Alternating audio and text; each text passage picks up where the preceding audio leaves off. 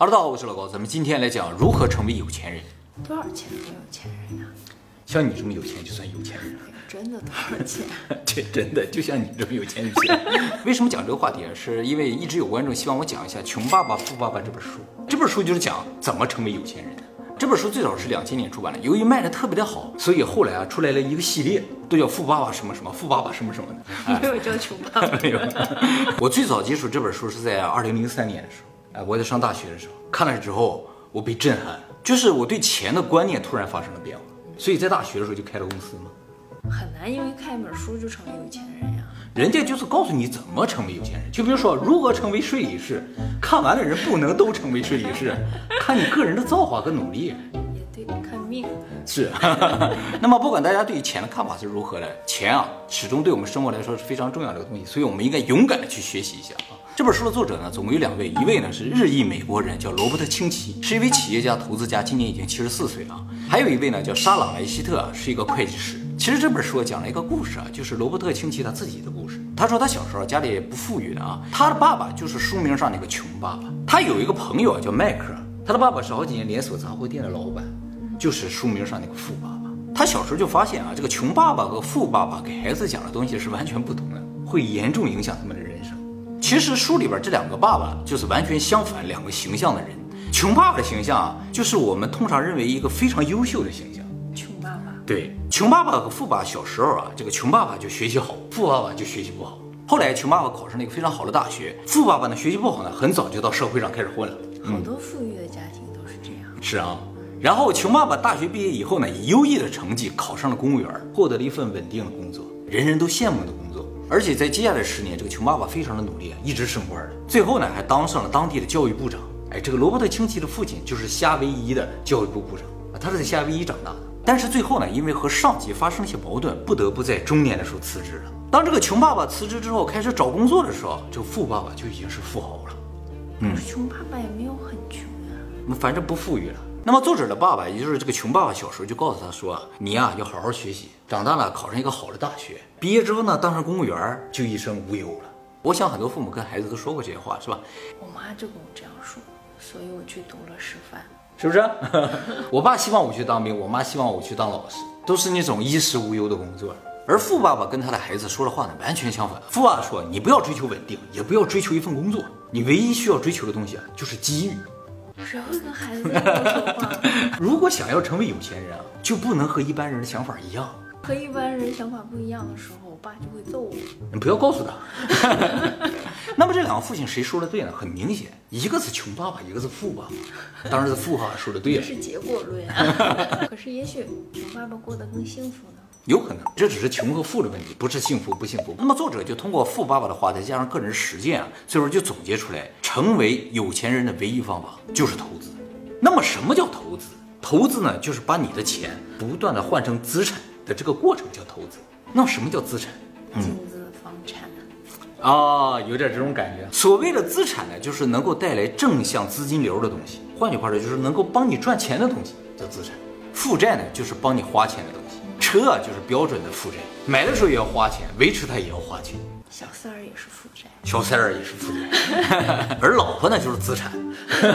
如果你买了个东西，吃了这个东西没了，这个叫消费，不是资产，也不是负债。有时候消费啊，要比负债还好一点，因为负债不断的花你的钱嘛，消费就消费一下就完了。孩子属于投资吧？不一定，就要看他最后能不能给你带来钱。如果能的话，那就是投资；如果不是的话，那就是负债。那么这本书的作者就说了，一般人呢，几乎所有的钱都用在消费上，然后呢，就是购买那些你认为是资产的负债，很少有人能够买到真正的资产。也就是说啊，你正在把你辛苦赚来的钱不断的变成垃圾。作者认为，只要是不能赚钱的东西都是垃圾。当然，这个说法非常极端啊，有些消费是必须的，而且有些消费能够带来一些喜悦呀、满足感啊，一些无形的价值嘛。但是在钱这个层面上，他们确实都是垃圾。那么在负债和资产这个问题上，有一个非常复杂的东西啊，就是房产。关于这个问题，我在会员影片《千万不要买》里面有专门讲过啊。如果你是贷款买房的，那它就是负债，因为你要还贷款嘛，花钱嘛。如果你一下子买下来了，然后呢，能以一个不错的价钱租出去，它就不断挣钱呢，那它就是资产。如果你买了也不租出去，只是自己住的话，那它就是负债，因为你要不断的交管理费啊、维持费用。那么反过来说，如果你房子即使有贷款，但是呢，这个房子不断的升值，最后你能还上这个贷款还赚很多的话，那这个房子就是一个资产。所以它是一个很复杂的东西。那么由于没有人可以预测房价了，所以你现在能租出去就能赚钱的房子，我们通常认为它就是资产。现在没有给你赚钱的房子，那就是负债。在不考虑未来价值的情况之下，所以呢，对于大部分人来说，房产是一个非常大的负债。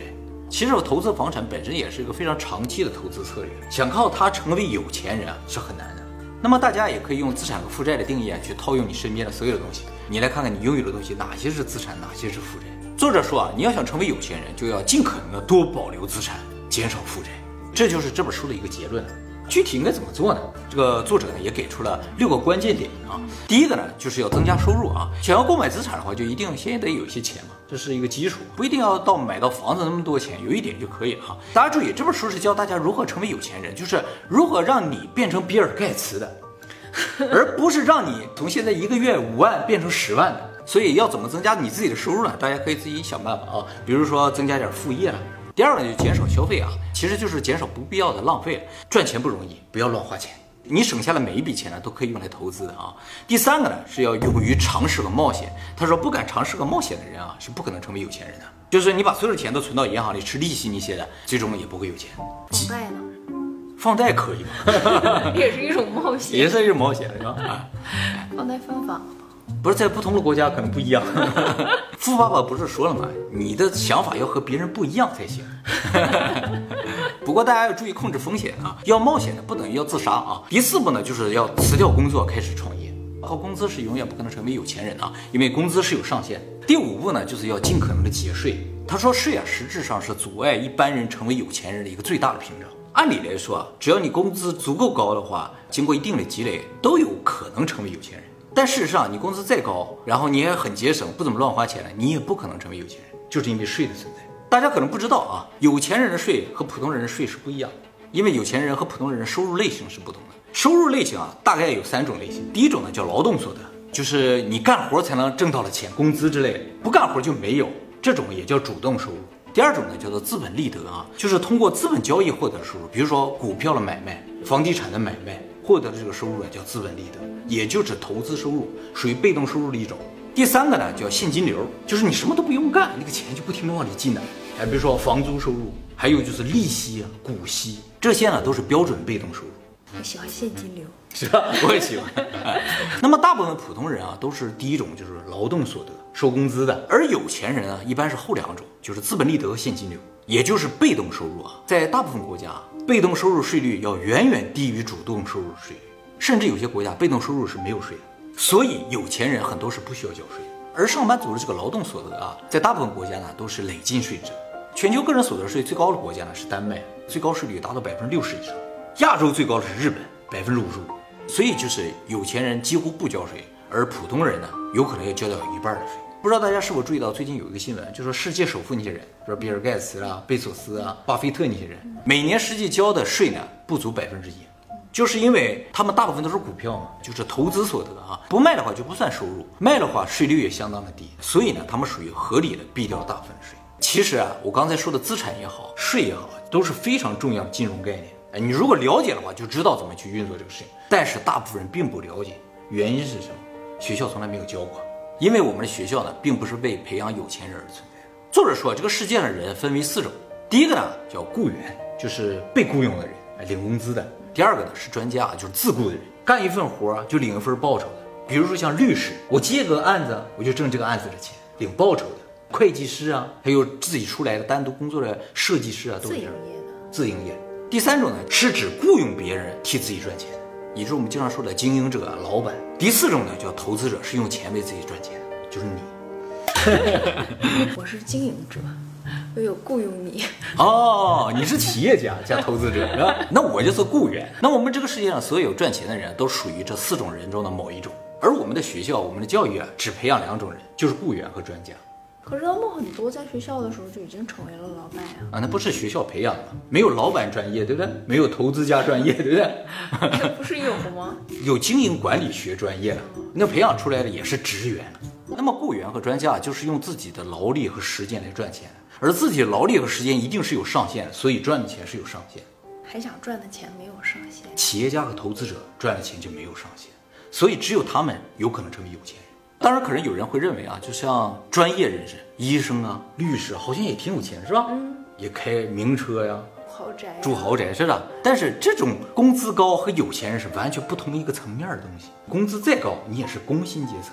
作者这么说啊，其实并不是说工薪阶层有什么不好啊，他只是希望大家能够明白啊，就是有钱人和工资高是完全两个概念。那么由于学校呢并不培养有钱人，所以呢学校就没有必要教给我们税的知识啊、资产的知识，你不需要知道被动收入，你都不需要知道。当然这个事情也不能完全怪学校了啊，我们人啊在小时候成长起来的过程啊，学习知识有两个途径，一个是学校，另一个是家庭。学校不教，家里可以教嘛。但是很遗憾，我们的爸爸都是穷爸爸。他们也不知道，所以就注定我们不知道。而比尔盖茨即使不去学校也没关系，他有一个富爸爸。所以这个事情我们不能埋怨学校啊，爸爸真的很重要。靠妈妈来给他找一个富爸爸啊！对对对，其实比尔盖茨是一个富妈妈。这也可以解释大家一直以来可能有的一个疑惑，就是为什么很多人都是退了学之后再成为有钱人呢？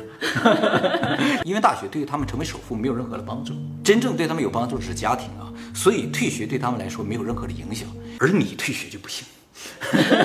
不过现在确实是好一些，就是即使学校不教，父母也不知道也没关系，不是有老高的影片吗？那么第六点很重要啊，就是要学会管理你的资产和负债。就是你要花很多时间啊，去学习一些金融知识。你如果不理解金融知识的话啊，你就永远无法成为大富豪。事实上，就是这个部分造成了百分之九十九看了这本书人也没有成为大富豪，因为他看完这本书而已，并没有去继续学习一些金融知识。这本书其实告诉大家一个事实，就说我们全世界人都在财富这个跑道上奔跑，跑在前面就有钱人，跑在后面就没钱人。那么前面的人，后面人已经差很远了，前面都看不见了。那么我们怎么才能追上去成为有钱人呢？开车。哎，没错，这本书就告诉你，其实啊有车的存在，前面那些人你都看不见去，他们都开着车呢。哎，你在后面还在拼命的跑，肯定追不上呀。你要追上，唯一的方法就是你也开上车。我要开比他好的车。没错，要比他更快的车。是前面的都死了啊，那也行。但是很遗憾的是什么？就是即使给你个车，你也不会开啊。学校没教过你怎么开，你爸你妈也不会开。所以你也不会开，嗯前面人也不会跑回来告诉你怎么开，哎，所以你就要花时间自己去研究怎么开。等你学会了，你才能加速离开这后排到前面去。当然，能不能追上就看你自己的造化了。最可怕的是什么？就是你拿到车的时候，你想我有它，我就能追上去。于是根本没学怎么开，一脚油踩下去，你八成就是撞在墙上撞死。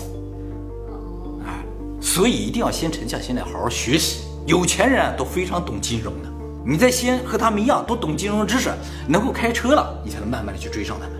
可是很多人在最开始就被套牢。没错，你就是没学会开车，就已经把所有的油啊都踩满了，冲出去了。哎，你可以稍微踩一点，适应一下，学习一下。很难掌握呀。对呀，都是自学嘛，没人教你的，别人怎么赚钱是不可能教给你的，所以你只能自学。学校又不教，你爸你妈又不会。这是一个很现实的问题，他在这本书里也不可能告诉你。好，那么企业家和投资者成为哪一个更好一点呢？这个其实是这本书里很大的一个争论点啊，就是说这个萝卜的兴起啊，比较倾向于大家成为投资者。但是啊，其实成为投资者，他放在最后了，就是最难的一个。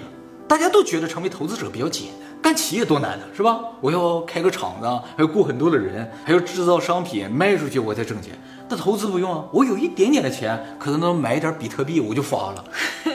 哎，大家是这么一个想法，但其实看上去越简单的事情，实质上就越难。哎，因为人人都可以做嘛，想成功就非常的难。罗伯特清崎说啊，投资者分为七个等级，第一个等级啊叫一无所有的投资者。其实他不能算是投资者了，他们把所有的钱都花费在了负债的、花费的消费上面，而且他们以为他那些负债是投资。他说世界上一半的人都是这样。第二等借钱投资者，就是说自己没什么钱，但想一下赚很多的钱，就需要很多的钱嘛，于是就去借钱投资，这种非常的可怕，风险太高，基本上就属于赌博了。这种呢也不能算是真正的投资者。第三种叫储蓄投资者，就是把所有的钱都存起来吃利息那种。这种虽然很稳定，但是啊，他也不能算是投资者，因为利息终究是没有通胀的速度快了，所以最终肯定是赔钱。从第四种开始，才渐渐进入投资领域。第四种呢叫聪明的投资者。这些人呢，通常受过高等教育，投资意识也很强，但是对于各个领域的研究呢，都不是很深刻。比如说税务啊、法律啊、公司运营啊、怎么看财会报表啊，都不知道。但只是觉得，哎，这个好像好，就买点这个；那个好像好，就买点那个那种。啊，就像你这样的，我比他们多一个步骤。你多个什么步骤？我预先算一下，摇一哦，卦。原来如此，这点很重要，是吧？萝卜青奇没想到这个。我那是有保险的。哦，好的，那就不一样了，你就不是乱投。他说这个聪明的投资者又分为三类啊，第一类啊叫做别烦我型，就是我想投哪个就投哪个了，你们专家不用说，说那些没有用，是我不听他们的。你算卦嘛，对不对？哎，你就属于别烦我型的。这种别烦我型当然也包括什么，就是说把所有钱完全都交给专家，自己就不管了，这也叫别烦我型。第二种啊叫愤世嫉俗型，也叫抵触型。就这人啊，对于投资好像很明白，但是啊，他们不投资，啊，过于谨慎。啊，第三种赌徒型，认为投资啊就是赌博，愿意尝试买各种各样的东西，哪个风险高我就买哪个，实质上没有什么特别理由。好，这是第四种叫聪明的投资者，就是已经进入投资领域了。第五种叫长期投资者，这种属于标准的真正意义上的投资者。这些人呢有非常专业的知识啊，基本上都有长期的投资规划。他们会通过一些小额的投资啊，不断的学习市场，学习怎么投资，也会去虚心听取一些专家的意见。他说，大部分百万富翁都是这个级别的。其实到第五种，这都属于外部投资者，就是说我投的都是别人的公司。哎，我对内部的事情没有那么了解，虽然我有研究，但是我是在市场上混的。而下两种就属于内部投资者了，就是最高等级的啊。第六等叫做成熟投资者，他们比长期投资者更有钱，投资的量更大，他们也几乎不做分散投资。他们之所以敢把大量的钱投入到某一个领域或者是某一个企业，是因为他们是这个领域或者这个企业的专家。巴菲特就属于这个类型啊。其实第五等和第六等就是一般有钱人和真正有钱人的一个分水岭。他们的最大的区别呢，就是敢不敢于冒险。哎，第五种不太冒险的，做小额投资比较多啊。但是第六种他都已经能撼动市场了，也没有那么冒险呀。对呀、所以他敢投很多。哎，第七种呢，就有资本家。世界上只有少数人达到这个境界，他们呢实质上是投资的另一端。什么意思？他们做一个公司，然后发行股票，然后把股票卖给你，实质上你投资的就是他，他是接受投资的。他们通过利用别人的时间、别人的钱、别人的头脑来为自己赚钱。所以呢，这是投资的最高境界。投资的最高境界就是被投资。到了这个级别，你就是可以成为亿万富豪。好，那么今天我们讲了很多关于钱啊、有钱人的事情啊。我知道很多人并不想成为有钱人，是吗？啊，对啊，因为啊，在我们的教育里面啊，或者在社会氛围上啊，有一种感觉就是钱呢、不是什么好东西啊。哎，这个钱是万恶之源呢、那是因为你没有钱，就追寻它的路途上可能会有一些不好的事情。啊，有可能。